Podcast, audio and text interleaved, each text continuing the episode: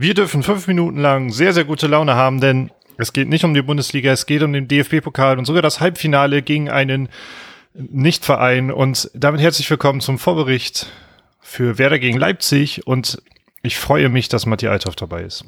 Hallo, Lars Nieper. Ich freue mich auch sehr. Ich habe tatsächlich eine Mischung aus irgendwie Aufregung und irgendwie so einen ganz, ganz komischen Optimismus, weil wenn man irgendwie im Halbfinale gegen Leipzig verliert, dann ist man zumindest ins Halbfinale gekommen und hat gegen eines der besten deutschen Teams, er hat dann verloren. Ähm, aber irgendwie, weiß ich nicht, so Pokal und krasse Gegner ist immer so ein bisschen so, dass da kann doch noch irgendwas gehen. Und ich habe deswegen so, nachdem ich extrem traurig war und wirklich, wirklich schlecht gestimmt, was Werder angeht, so in den letzten Tagen, hatte ich heute das Gefühl, so irgendwie so, ich habe ein ganz, ganz unwohl gutes Gefühl. Irgendwie jetzt nicht, dass, also ich bin auch mit einer knappen Niederlage irgendwie wahrscheinlich sogar schon zufrieden. Ähm, Unterschieden gibt's ja eh nicht. Und so ein paar Kleinigkeiten. So, ich habe heute einen Tweet gelesen von Werder vom, vom Twitter-Account, in dem einfach nur Baumann zitiert, zitiert wird, der gesagt hat, ich gehe davon aus, dass wir ein gutes Spiel abliefern, dass die Mannschaft eine Reaktion zeigen wird und wir uns den Wunsch des DFB-Pokalfinals erfüllen es ist nur so ein kleiner Tweet, ne? Ich habe gedacht so, ja, warum eigentlich nicht? ich bin damit schon so mit viel zu viel Optimismus rangegangen, nachdem ich praktisch letzte Woche gesagt habe, dass wir auf jeden Fall safe absteigen. Ähm, ja, aber das, solange ich da noch ein bisschen was Positives aus Werder gerade ziehen kann, nehme ich das, nehme ich davon so viel mit, wie irgendwie geht.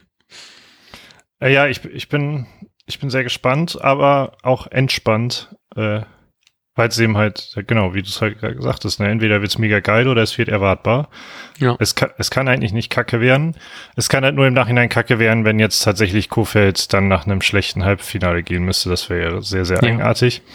Ähm, ja, und ansonsten kann man ja, würde ich sagen, als Werder-Fan eigentlich sehr entspannt in dieses Halbfinale völlig drucklos gehen. Ja. äh, und vielleicht ja, äh, das Ziel Europa halt doch noch erreichen.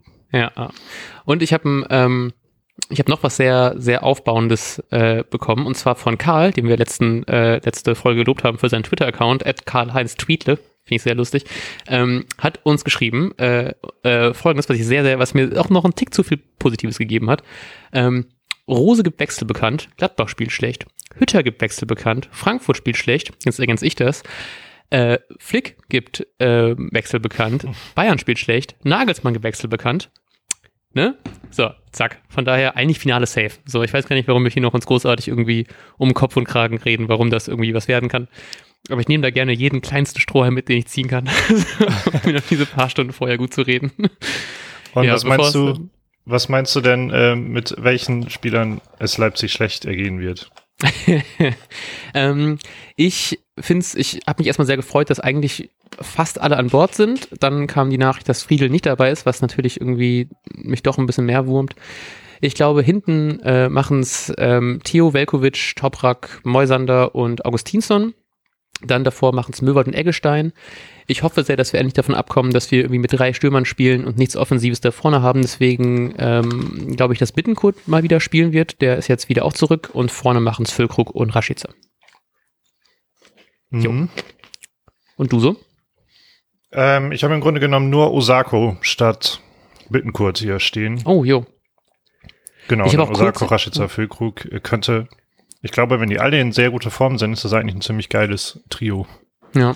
Ich habe auch kurz gedacht, ob statt Moisander vielleicht irgendwie groß das macht. So, weil der ja auch gegen, gegen München gespielt hat. Ich glaube auch gegen Leipzig im Hin, im, im Hinspiel, im, äh, im Bundesligaspiel. Das gucke ich jetzt aber aufgrund der Zeit auch nicht mehr nach.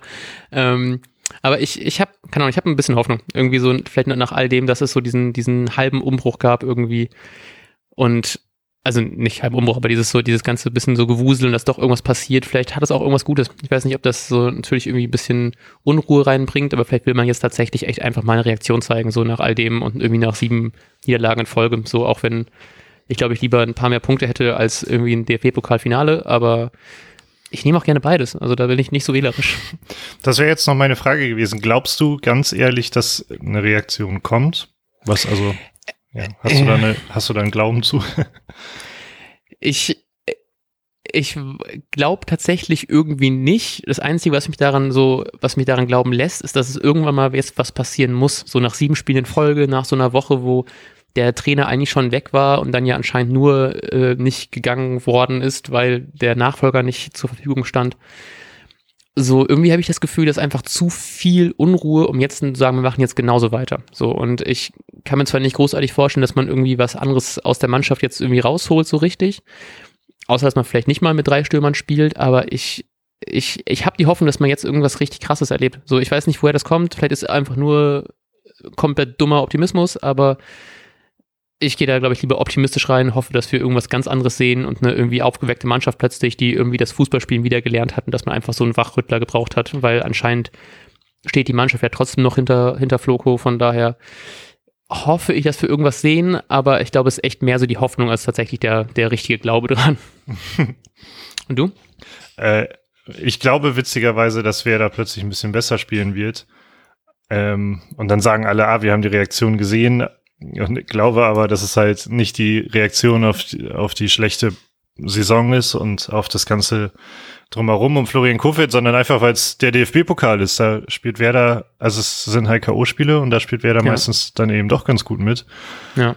Ähm, man ist irgendwie frei von der Ligalast. Mm, und deshalb wäre ich so oder so davon ausgegangen, dass Werder zumindest nicht untergehen wird. Wäre jetzt witzig, wenn ausgerechnet jetzt sie das tun würden.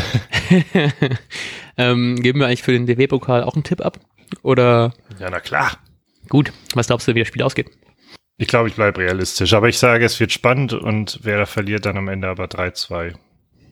Ich hätte äh, nämlich, ich, ich trotz meines Optimismus äh, gehe ich auch mal ein bisschen negativer rein und äh, sage, wir verlieren 2-1. So, man schießt noch das, man liegt sehr lange 2-0 hinten und dann schießt man so in der 98. das 2-1 und kriegt es trotzdem nicht mehr über die Zeit. Also kriegt es nicht mehr hin, in der Zeit das zu schaffen.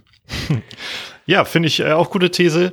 Dann ähm, bin ich sehr gespannt, was wir morgen Abend erleben, morgen Abend, ne, erleben dürfen. Genau. Morgen Abend erleben dürfen und das werden wir ausführlich berichten im Nachbericht am Sonntagabend wahrscheinlich. Und ähm, wir wünschen euch bis dahin einen wunderbaren DFB-Pokal, Halbfinal, Wochenend, whatever. Und wir sagen bis dahin. Ciao, ciao. Ciao. Und jetzt läuft der Ball.